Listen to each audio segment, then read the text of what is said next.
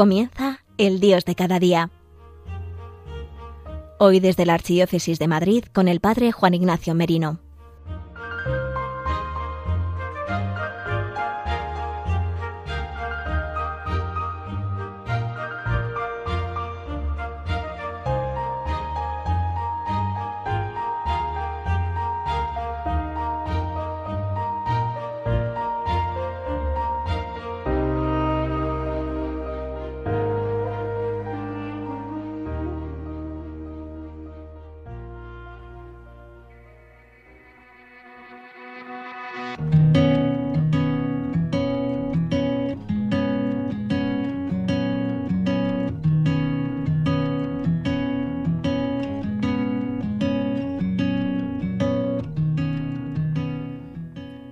Buenos días queridos amigos de Radio María. Comenzamos una nueva edición del programa El Dios de cada día en este día miércoles 14 de abril de 2021 en medio de la alegría pascual, en este tiempo de la cincuentena pascual que la Iglesia nos regala vivir con alegría intensamente, el hacer presente que porque Cristo ha resucitado nosotros estamos alegres. Es de lo que vamos a hablar en este programa. Os invito a todos que podamos escuchar con atención y podamos dejarnos inundar de esta alegría. En estos poquitos minutos que estaremos juntos, esta es mi intención hoy, que nos pongamos en manos de nuestro Padre, del Hijo y del Espíritu Santo y en manos también de María, para que nos regalen la alegría. La misma alegría que tuvieron los discípulos cuando Jesús se les apareció resucitado, como nos narra Juan en el capítulo 20 diciendo en el Evangelio, y diciendo esto les enseñó las manos y el costado, y los discípulos se llenaron de alegría al ver al Señor.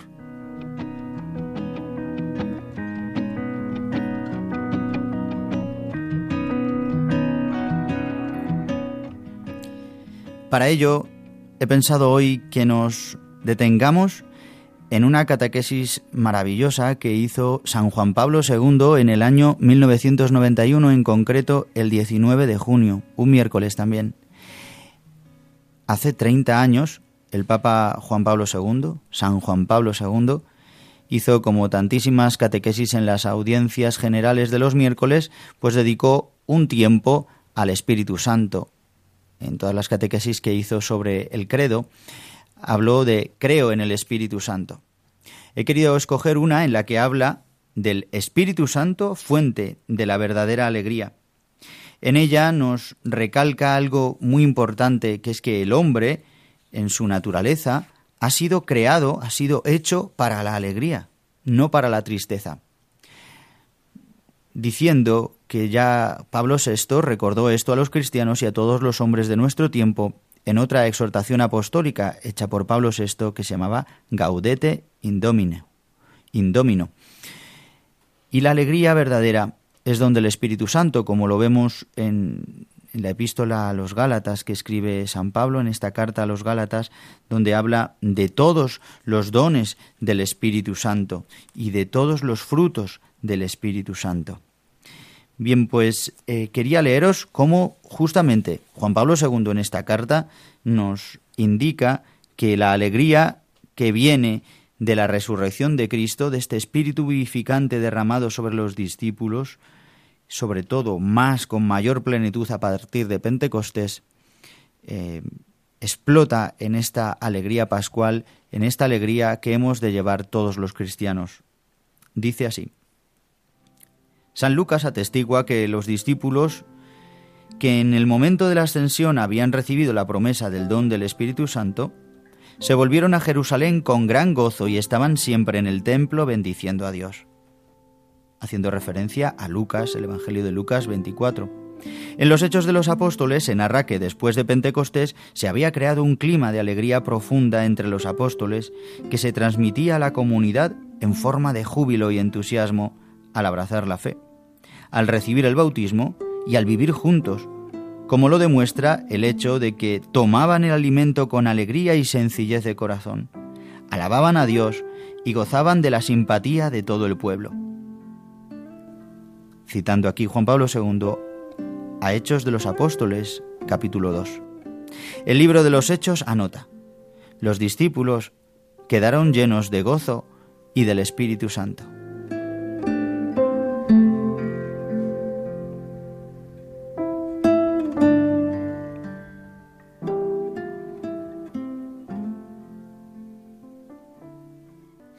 Esta alegría que reciben los discípulos por el envío del Espíritu Santo y al encontrarse a Jesús resucitado es la misma que hoy se nos quiere regalar a cada uno de nosotros, que nos llenemos del gozo del Espíritu Santo, de sabernos amados por Dios. Y dice Juan Pablo II, Juan Pablo II una cosa muy cierta, dice que toda alegría verdadera tiene como fin último al Padre. Voy justamente esto que dice antes. Dice, en Jesús la alegría asume toda su fuerza en el impulso hacia el Padre. Así sucede con las alegrías estimuladas y sostenidas por el Espíritu Santo en la vida de los hombres. Su carga de vitalidad secreta los orienta en el sentido de un amor pleno de gratitud hacia el Padre. Toda alegría verdadera tiene como fin último al Padre. Ojalá tengamos nosotros esta alegría de simplemente la alegría verdadera es este agradecimiento que nos produce el Espíritu Santo por haber sido salvados, por haber experimentado el amor del Padre a través del Hijo y completado en el Espíritu Santo.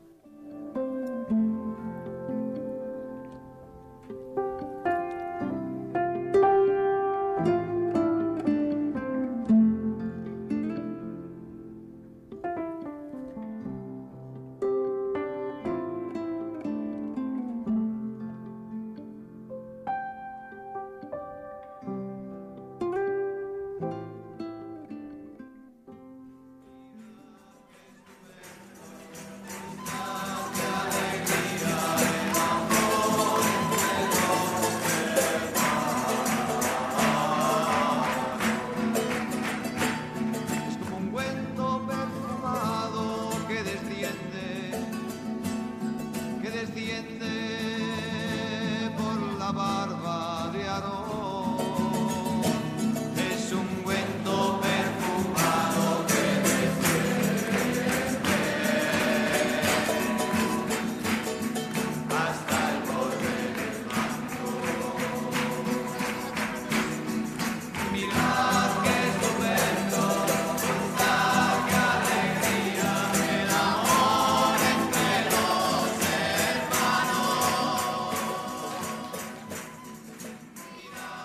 En esta misma catequesis que hace el Papa Juan Pablo II, San Juan Pablo II, nos habla de que esta alegría que viene del Espíritu Santo como un don del Espíritu Santo no puede desligarse ni de la caridad ni de la justicia.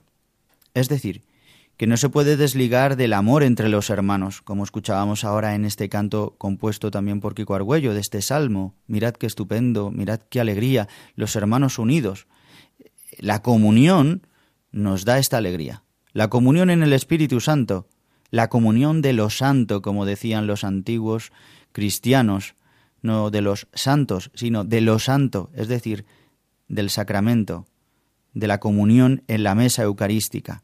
Es de ahí donde brota nuestra alegría. Voy a leeros ahora también un fragmento de la exhortación apostólica sobre la llamada a la santidad en el mundo contemporáneo, llamada Gaudete et Exultate. Como sabéis, siempre las primeras palabras de toda exhortación apostólica son el título de la exhortación, siempre en latín. Esta exhortación escrita por nuestro Papa Francisco el 19 de marzo de 2018 y habla en una de las partes, desde el número 122 al 128, de la alegría y el sentido del humor. Y dice una cosa muy importante que redunda, porque de hecho eh, varias partes las habrá tomado el Santo Padre Francisco de todo el magisterio anterior. Habla así, dice, después de la resurrección de Jesús, de su resurrección, donde llegaban los discípulos, había una gran alegría. A nosotros Jesús nos da una seguridad. Estaréis tristes, pero vuestra tristeza se convertirá en alegría. Volveré a vosotros y se alegrará vuestro corazón y nadie os quitará vuestra alegría. Citando al evangelista Juan en el capítulo 16. Y también, tomando del evangelista Juan, en el capítulo 15, dice el Papa Francisco, Os he hablado de esto para que mi alegría esté en vosotros y vuestra alegría llegue a plenitud. Continúa en el número 125. Hay momentos duros, tiempos de cruz, pero nada puede destruir la alegría sobrenatural que se adapta y se transforma y siempre permanece al menos como un brote de luz que nace de la certeza personal de ser infinitamente amado, más allá de todo. Es una seguridad interior, una serenidad esperanzada que brinda una satisfacción espiritual incomprensible para los parámetros mundanos. Ordinariamente la alegría cristiana está acompañada del sentido del humor, tan destacado, por ejemplo, en Santo Tomás Moro, en San Vicente de Paul o en San Felipe Neri. El mal humor no es un signo de santidad. Aparta de tu corazón la tristeza, dice Coelet. Es tanto lo que recibimos del Señor para que lo disfrutemos, que a veces la tristeza tiene que ver con la ingratitud, con estar tan encerrado en sí mismo que uno se vuelve incapaz de reconocer los regalos de Dios.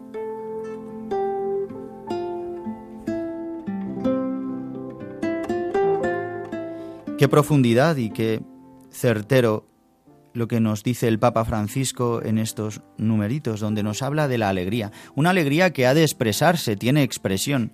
Y quizás algunos podéis decir, pues es que yo estoy viviendo un momento ahora mismo de tristeza, de, de, de depresión, de confusión, de inestabilidad familiar, afectiva, de incomprensión, de precariedad económica y esto me hace perder la paz, me hace perder la alegría. ¿Cómo puedo estar yo alegre hoy? Pues nos lo ha dicho muy bien el Papa Francisco y también San Juan Pablo II antes. Pero nos ha dicho hoy Francisco a través de Gaudete Exultate, dice.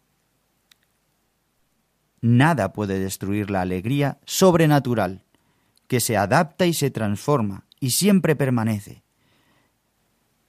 Hermanos, os invito a todos que podamos vivir hoy, en este día, esta alegría pascual, que no se quede solo en una sonrisa de producto dentífrico, ni, ni en una alegría así meliflua, meliflua o superficial, sino una alegría verdadera. Y la alegría verdadera viene del encuentro con Jesús resucitado en nuestra vida, de que tiene poder hoy sobre nuestros pecados, sobre nuestra muerte, sobre nuestra tristeza.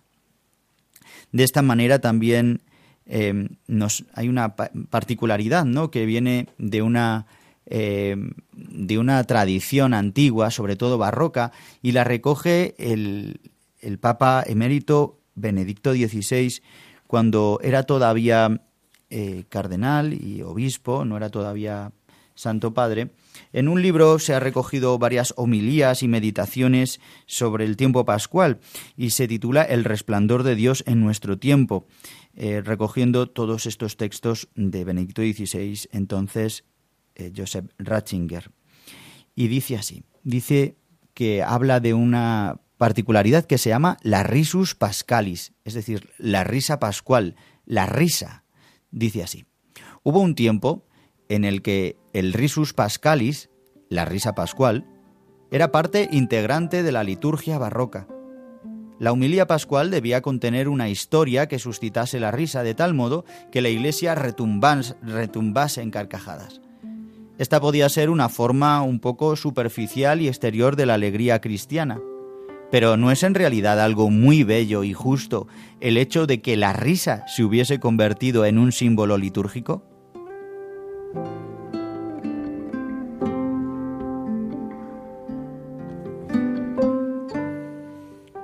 Hermanos, la, risa es algo fabuloso, ¿no? Es una expresión, digamos así, fisiológica, orgánica, emocional, psicológica también, de, de una alegría. Muchas veces la risa que vive el mundo es una risa pagana, digamos así, ¿no? Una risa basada en chocarrerías, en muchas veces no es sana esa risa, ¿no? O risas así estrambóticas, ¿no? Que demuestran como un pero la risa que nos produce ¿no? Pues el, el ver a alguien contento, o un chiste, ¿no? Sano, o el, esta expresión que decía Benedicto XVI de la risa pascalis, ¿no? que era como esta forma de, de, provocar en el auditorio, ¿no? en los hermanos, en la asamblea, una risa, ¿no? pues de un chiste fácil, de una comparación, de una ironía. Esto es una técnica también de oratoria muy antigua, ¿no? que simplemente es como una ayuda para, para provocar en nosotros esta alegría, ¿no? la alegría de encontrarnos, cómo nos ha alegrado, ¿verdad?, en este tiempo en el que después de la pandemia muchos habéis vuelto a la iglesia otra vez y nos hemos encontrado juntos, los hermanos. Qué alegría, qué estupendo estar juntos, ¿no? Esta es la verdadera alegría que quiere darnos el Espíritu Santo en este tiempo pascual. Es verdad, en medio de las situaciones tan complicadas que podemos estar viviendo, con todo el, el, mare magnum, ¿no?, toda la confusión que puede provocar todo el ambiente político, social, la crispación. Vale, sí, pues hoy, por un momento, en estos minutos, en esta mañana de miércoles, en el programa El Dios de cada día. El Padre Juan Ignacio Merino, yo te invito a que te dejes inundar por la alegría del Espíritu Santo. Para ello, simplemente deciros también unas notas en las que en el Evangelio se recoge cómo esta alegría eh, viene marcada por el sello del Espíritu Santo. Lo vemos en la Anunciación en María, así nos lo indica San Juan Pablo II en esta carta, en esta, en esta catequesis que hizo como la alegría fuente, ¿no?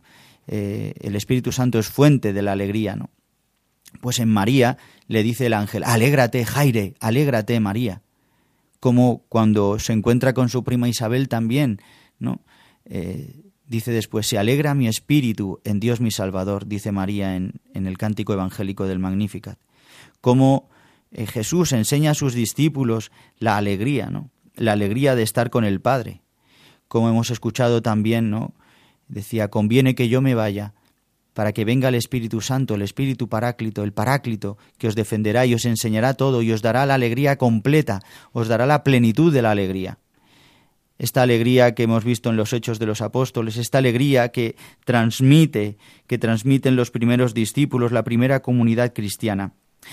Cita a San Juan Pablo II, y con esto ya vamos a terminar el programa, pero creo que es muy bonito, dice, citando a San Pablo a los, a los tesalonicenses, perdonar, os hicisteis imitadores nuestros y del Señor, abrazando la palabra con gozo del Espíritu Santo en medio de muchas tribulaciones. Los cristianos, según San Pablo, repiten en sí mismos el misterio pascual de Cristo, cuyo gozne es la cruz. Pero su coronamiento es la alegría en el Espíritu Santo para quienes perseveran en las pruebas. Es la alegría de las bienaventuranzas, y más particularmente las bienaventuranzas de los afligidos y los perseguidos. ¿Acaso no afirmaba el apóstol Pablo, me alegro por los padecimientos que soporto por vosotros? Y Pedro, por su parte, exhortaba, Alegraos en la medida en que participáis de los sufrimientos de Cristo para que también os alegréis alborozados en la revelación de su gloria. Y finaliza así esta catequesis San Juan Pablo II del 19 de junio de 1991. Pidamos al Espíritu Santo que encienda cada vez más en nosotros el deseo de los bienes celestiales y que un día gocemos de su plenitud. Danos virtud y premio, danos una muerte santa, danos la alegría eterna. Amén.